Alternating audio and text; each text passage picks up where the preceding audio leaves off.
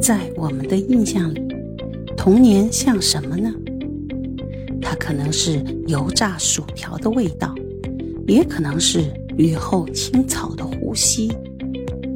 它可能是朗朗的读书声，也可能是赛场上迸发的呐喊。我猜想，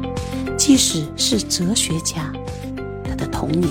也不会只有无止境的思索；即使是科学家，他的童年也充满着风和树的。影子。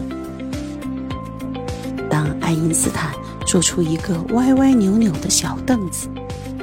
当爱迪生趴在稻草上准备孵鸡蛋，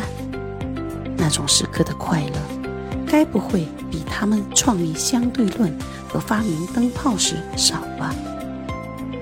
岁月把苦难酿成了感动，贫困时的相濡以沫变成了温暖。回望童年，才会愕然发现，深藏在记忆里的风景，